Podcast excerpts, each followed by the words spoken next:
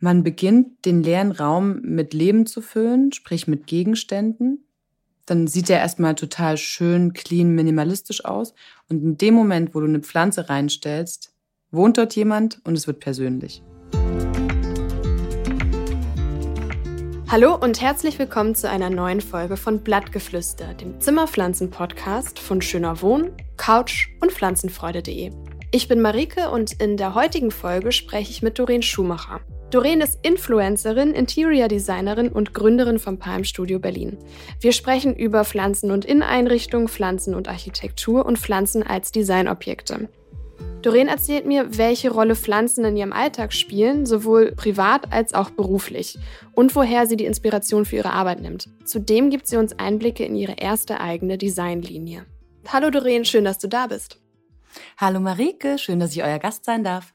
Wir fangen einmal direkt an. Du wolltest als Kind Floristin werden. Warum? Ich bin auf dem Land aufgewachsen und habe natürlich wie jedes Kind auf dem Land viel Zeit draußen verbracht und habe meiner Mutter, glaube ich, in regelmäßigen Abständen kleine Wildblumensträuße mitgebracht.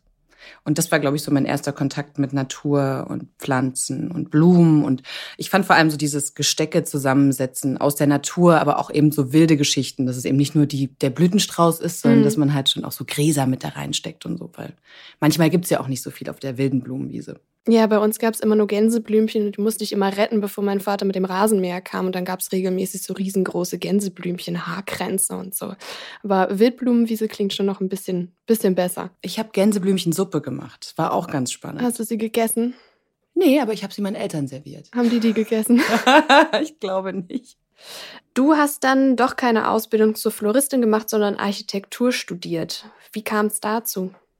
Das lag daran, dass ich sehr konservativ dann doch von meinen Eltern erzogen wurde und der Anspruch meiner Eltern schon war, dass ich nach dem Abitur auf jeden Fall studiere.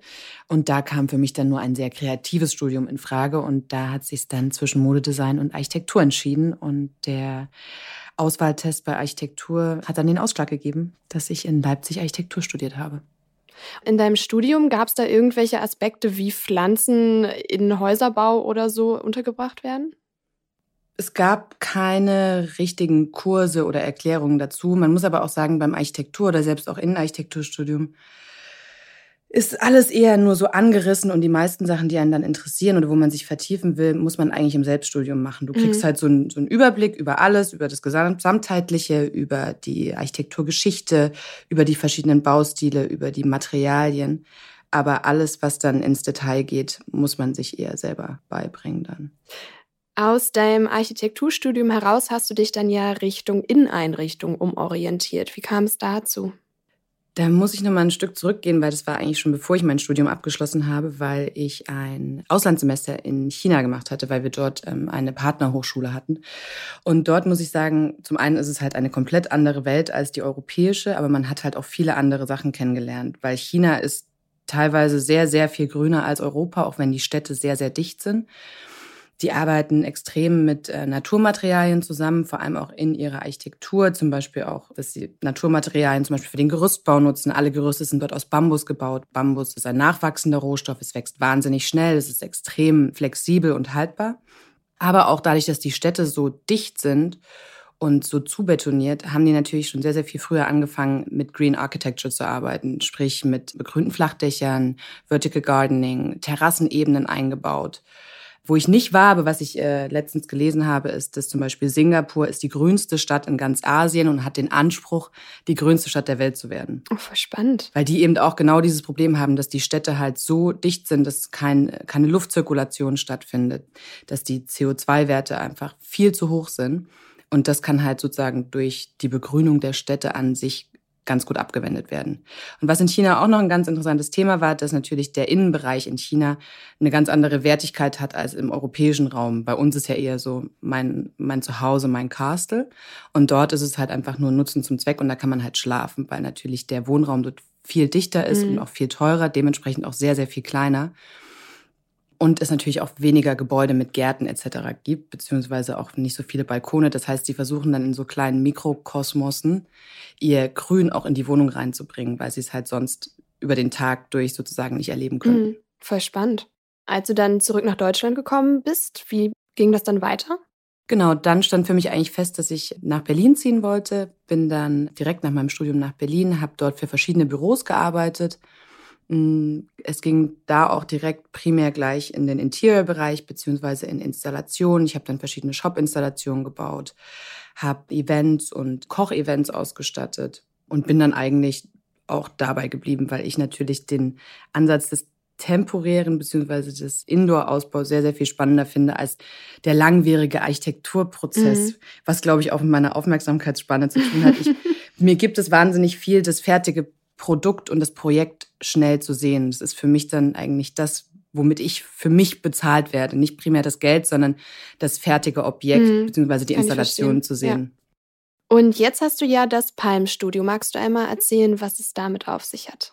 Also Palmstudie, der Name kommt daher, weil ich eigentlich vor sieben Jahren ein Plant-Based Concept Store machen wollte. Mhm. à la Bergamotte oder etwaige andere, die da jetzt draußen sind. Dafür hatte ich dann auch schon eine Fläche, wo ich das geplant hatte. Aber wie das Schicksal das dann so wollte, ist genau in diese Ladenfläche ein Auto reingefahren. Oh. Sprich, dass das erstmal wieder auf Hold war. Dennoch war ich dann so fasziniert von diesem Namen und habe dann diesen Namen sozusagen für meine Architektur und für meine Interior Design Projekte beibehalten. Lustigerweise ist diese Ladenfläche jetzt auch mein Studio. Vier Jahre später. Okay, aber als das Auto da reingefahren ist, war niemand da und ist niemand zu Schaden gekommen? Nein, niemand ist zu Schaden okay. gekommen. Da, damals war das auch noch keine Bürofläche. Okay, sehr gut. Und was genau macht ihr mit dem Palmstudio? Ich habe oder wir haben angefangen mit Instagram Moment, Markeninszenierung, Präsentationen, jegliche Events, von einem Dinner-Pop-up über eine Parfum-Präsentation, über den Launch von neuen Beauty-Produkten. Hier und da auch gern mal eine Hochzeit. Immer mhm. das, was Spaß macht, immer da, wo es interessant wird, immer da, wo jemand sozusagen einen anderen Ansatz oder einen anderen Blickwinkel mal haben möchte. Ich glaube, das ist auch das, wofür wir stehen, dass uns Kunden eigentlich bitten, auch wirklich konzeptionell an die jeweiligen Projekte ranzugehen, ohne dass schon vorgefertigt ist, was es sein soll, dass es natürlich eine Design-Guideline gibt und eine Idee. Aber dann in der Umsetzung sind wir meist sehr, sehr frei, was mich sehr, sehr glücklich macht. Mm, das kann ich mir vorstellen, wenn man so viel Platz für Kreativität hat. Man kann einen neuen Inneneinrichtungstrend beobachten und der heißt Plant Design. Da wird Plant First gedacht. Also das heißt, man setzt erst die Pflanzen und dann die Deko und das Raumkonzept drumherum. Pflanzenfreude.de zum Beispiel zeigt auch Plant Design Masterclasses zur Inspiration. Da kann man sich angucken, wie man das im eigenen Zuhause umsetzen kann oder auch eine schöne Step-by-Step-Anleitung. Den Link dazu packe ich euch in die Show Notes. Arbeitest du auch mit Plant Design, Doreen? Primär ist es bei mir im Office-Bereich sehr, sehr großes mhm. Thema, weil Pflanzen dort natürlich zum einen fürs Raumklima, für die Akustik und auch als ähm, visuelle Raumtrenner genutzt werden. Mhm. Und dort werden sie automatisch Teil der ganzen Architektur. Zum Beispiel haben wir komplette Wandregale und Trennelemente gebaut, die dann eben Schub- und Zugfächer hatten, die kleine Setzkästen hatten, aber eben auch im oberen Bereich dann Pflanzausbuchtungen, wo dann die passende Zimmerpflanze rein kann, beziehungsweise kamen dann auch noch Hängepflanzen von oben, was den Arbeitsalltag in einem Großraumbüro um einiges qualitativ hochwertiger gestaltet. Und wenn du solche Inneneinrichtungskonzepte umsetzt, wie gehst du dann vor? Als allererstes kommt natürlich das Briefing des Kunden und dann kommen seine Ansprüche und erst später eigentlich kommt dann sozusagen die Expertise zu Pflanzen und zur Begrünung hinzu. Primär geht es meist erstmal um die Bedürfnisse, diese zu stillen und diese dann mit Pflanzen zu ergänzen, würde ich sagen. Und wenn ich kein Großraumbüro zur Verfügung habe, sondern begrenzten Platz, beispielsweise wieder in meiner Eimsbüttler Mini-Wohnung, wie schaffe ich, dass mein Raum schön üppig grün wird, ohne dass ich gleich eine 2-Meter-Palme da reinstelle und mir einen Gärtner engagieren muss? Erster Tipp wären Hängepflanzen für mich. Mhm. Sind auch meist sehr, sehr pflegeleicht. Das heißt, du hast nicht so Probleme damit, sie am Leben zu halten. das nächste wären höhere Pflanztöpfe. Mhm. Weil sobald du einen höheren Pflanztopf hast, reicht auch eine kleinere Pflanze. Sprich, es muss dann nicht die zwei Meter Strelizie sein. Und ich glaube, eine gute Mischung macht am Ende das Ganze, das große Ganze aus. Hast du einen Styling-Tipp mit Zimmerpflanzen, der immer und überall funktioniert? Zum einen ist ein absoluter Trick, wenn man sich nicht einig ist, was die Pflanztöpfe angeht, einfach überall kleine Ratternüberzieher drüber zu machen. Da gibt es mhm. zum Beispiel die einfache Variante von Ikea oder auch bei Depot in verschiedenen Einrichtungshäusern, weil dann bekommt schon erstmal alles so einen sehr ebenmäßigen Look, was total cool ist. Und was aber mein absoluter Geheimtipp ist, indirektes Licht hinter der Pflanze zu platzieren, was mhm. zum, vor allem bei Palmen ziemlich gut wirkt, weil man dadurch ein wunderschönes Schattenspiel an der Wand bekommt. Ja, das kann ich mir auch sehr schön vorstellen. Das stimmt. Du warst ja schon mal Covergirl bei Couch im Pflanzenspezial letztes Jahr.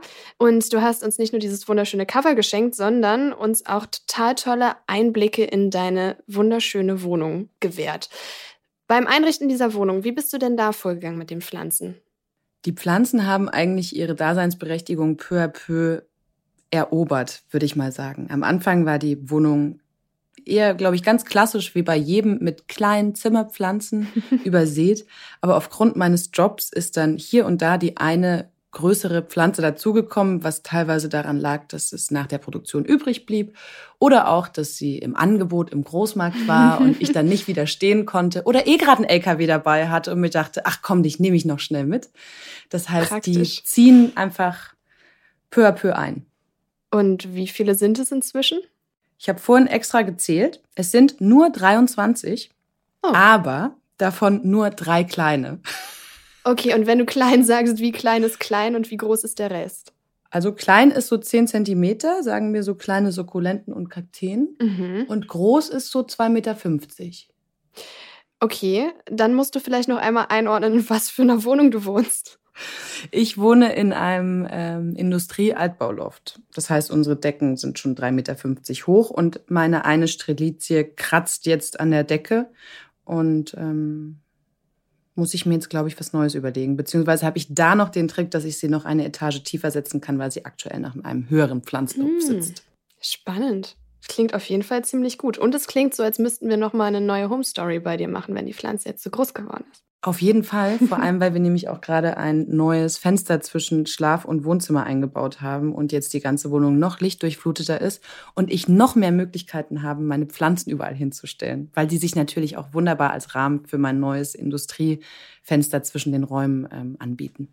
Sehr gut. Und du wohnst ja nicht nur mit jeder Menge Pflanzen zusammen, sondern auch noch mit deinem Freund und deinem Sohn Dylan. Was für ein Verhältnis hat denn dein Sohn zu den Pflanzen und der Natur? Weil als Stadtkind ist es ja auch noch mal ein bisschen was anderes als als Landkind, so wie du das kennst.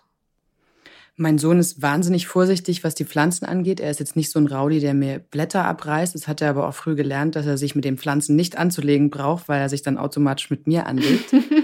er hat auch selber in seinem Zimmer zwei Pflanzen oder immer mal wechselnde Pflanzen auch drin.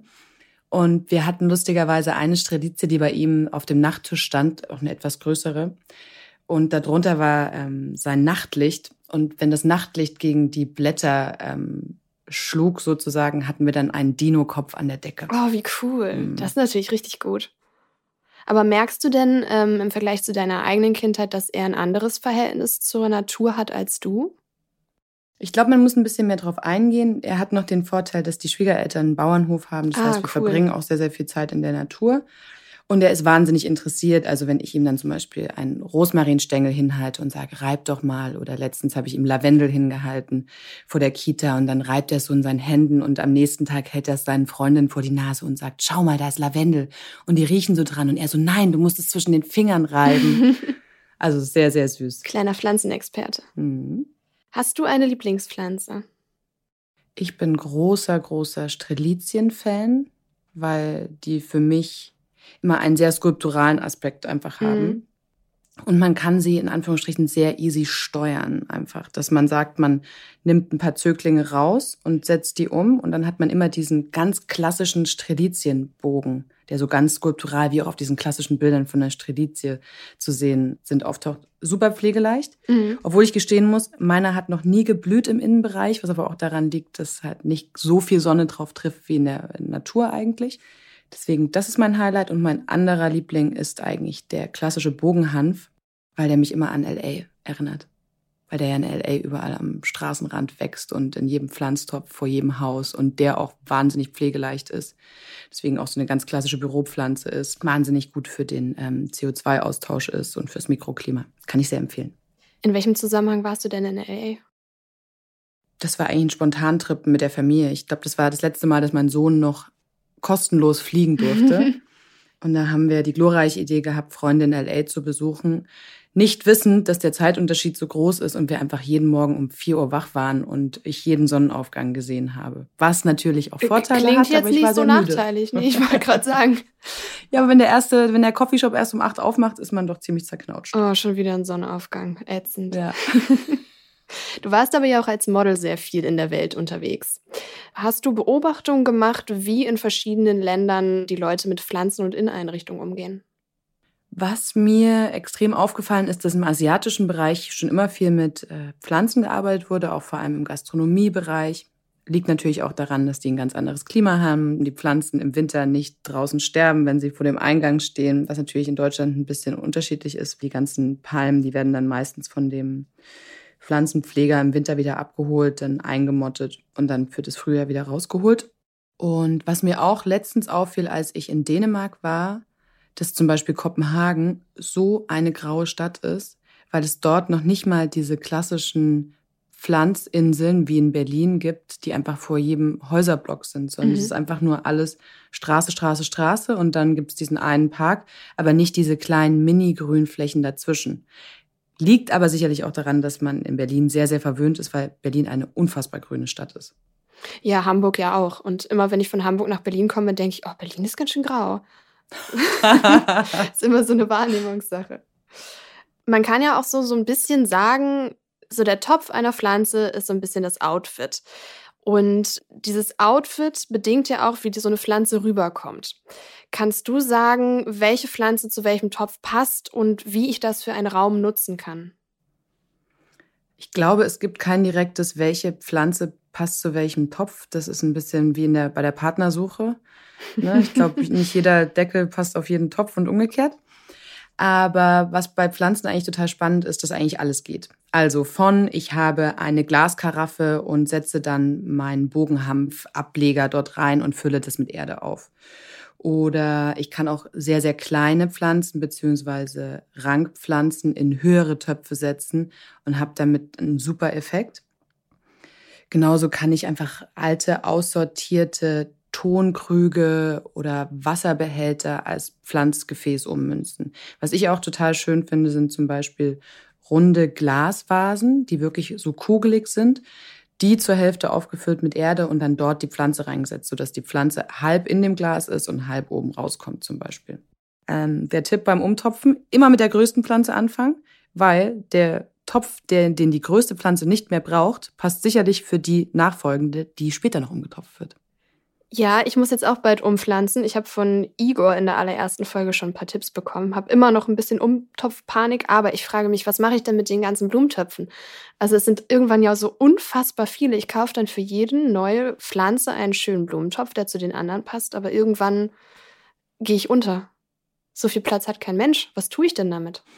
Also man kann ja die Blumentöpfe eigentlich alle ineinander stecken und dadurch relativ platzsparend aufbewahren. Und wie gesagt, wenn du anfängst, den größten zuerst umzutopfen, das heißt, du kaufst für den größten Mhm. einen neuen Innentopf und Außentopf, pflanzt den um, bleibt ja der alte von ihm übrig und den bekommt dann der etwas kleinere, wie bei größeren und kleineren Geschwistern sozusagen. Nachdem die Klamotten abgetragen sind, kriegt's der kleinere.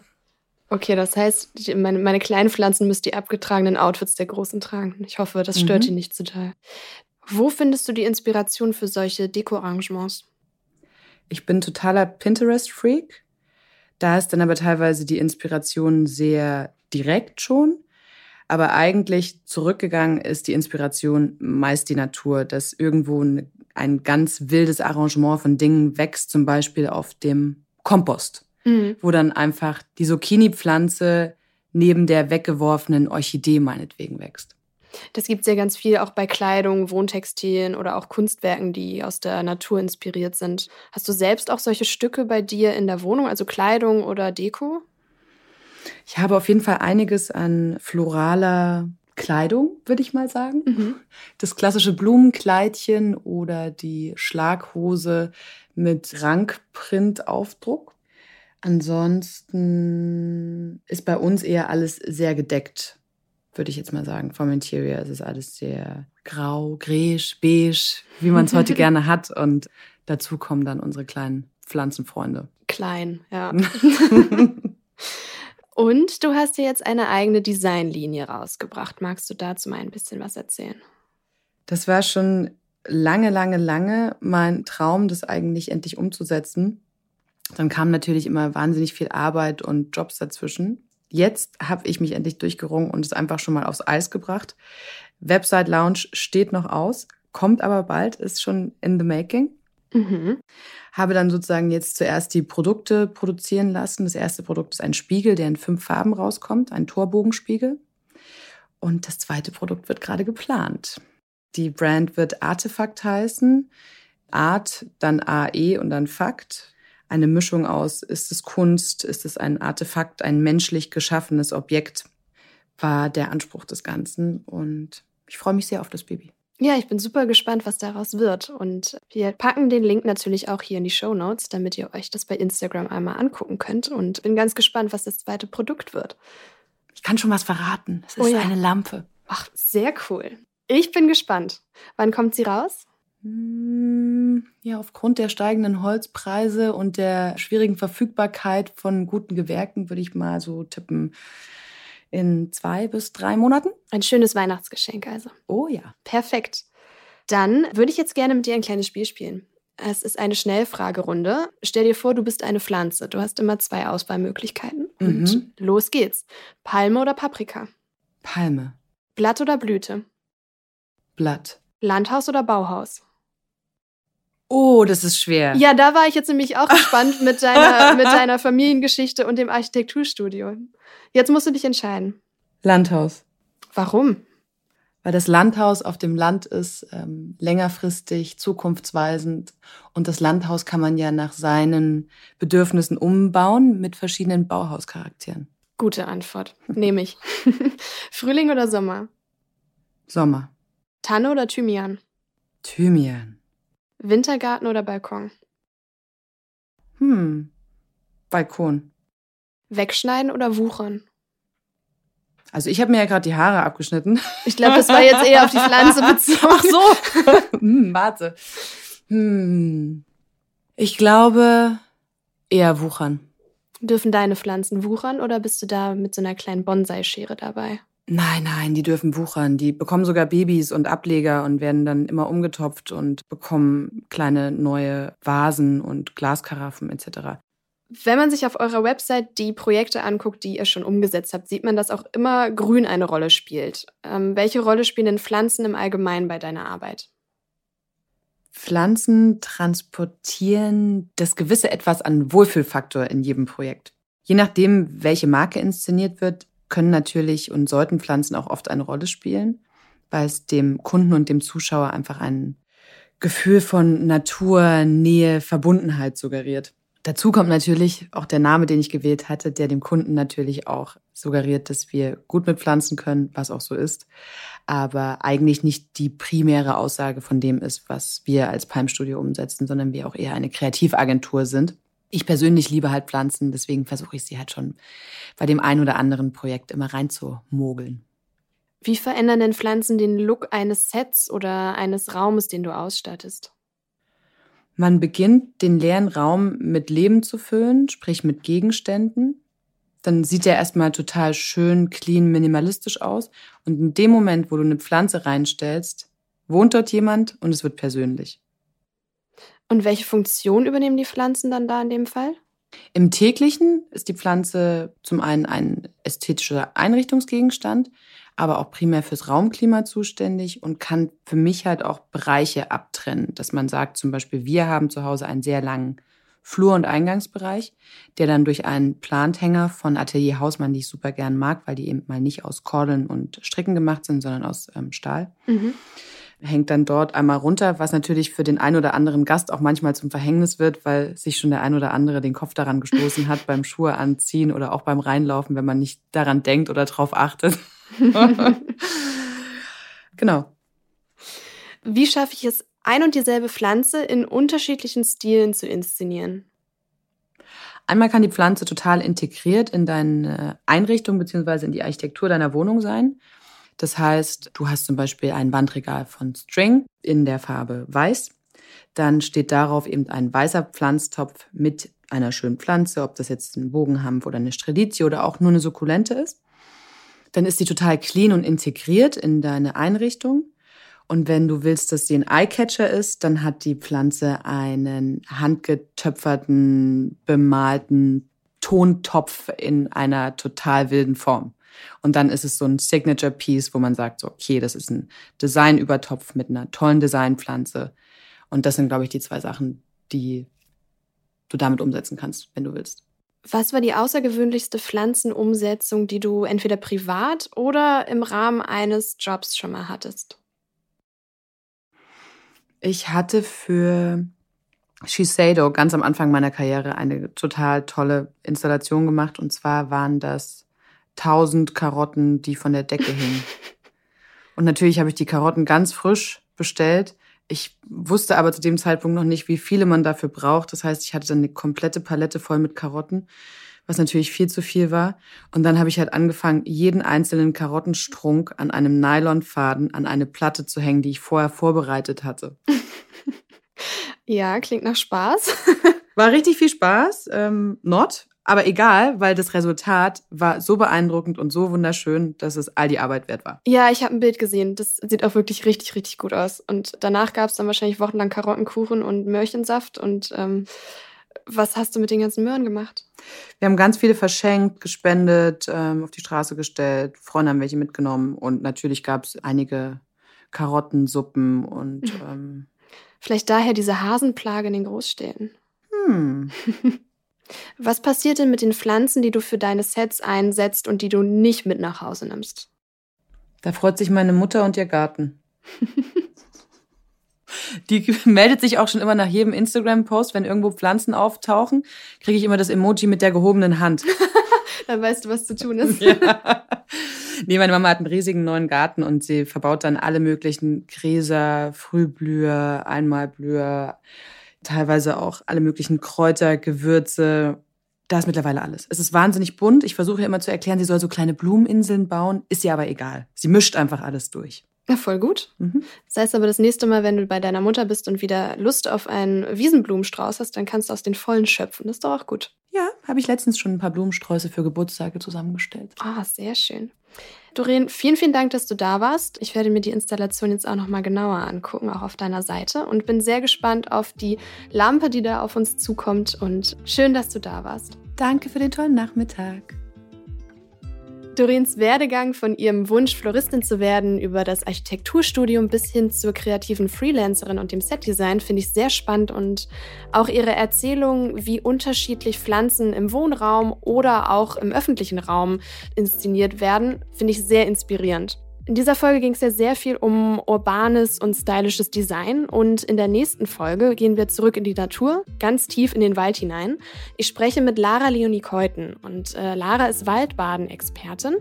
Ich durfte sie zu einer Waldtherapiesitzung in den Sachsenwald begleiten und dort habe ich sehr viel darüber erfahren, was die Natur mit uns und unserem Wohlbefinden so anstellt und ob ich mich getraut habe, mit einem Baum zu kuscheln und welche Erfahrungen ich im Wald sammeln konnte, erfahrt ihr dann in zwei Wochen in einer neuen Folge von Blattgeflüster. Wenn euch diese Folge von Blattgeflüster gefallen hat, dann hört auch bei der nächsten rein. Die gibt es in zwei Wochen überall da, wo es Podcasts gibt. Folgt und abonniert unserem Podcast und schreibt mir auch gerne eure Kommentare bei Instagram unter couch-magazin. Wir hören uns in zwei Wochen wieder. Alles Liebe, eure Marike.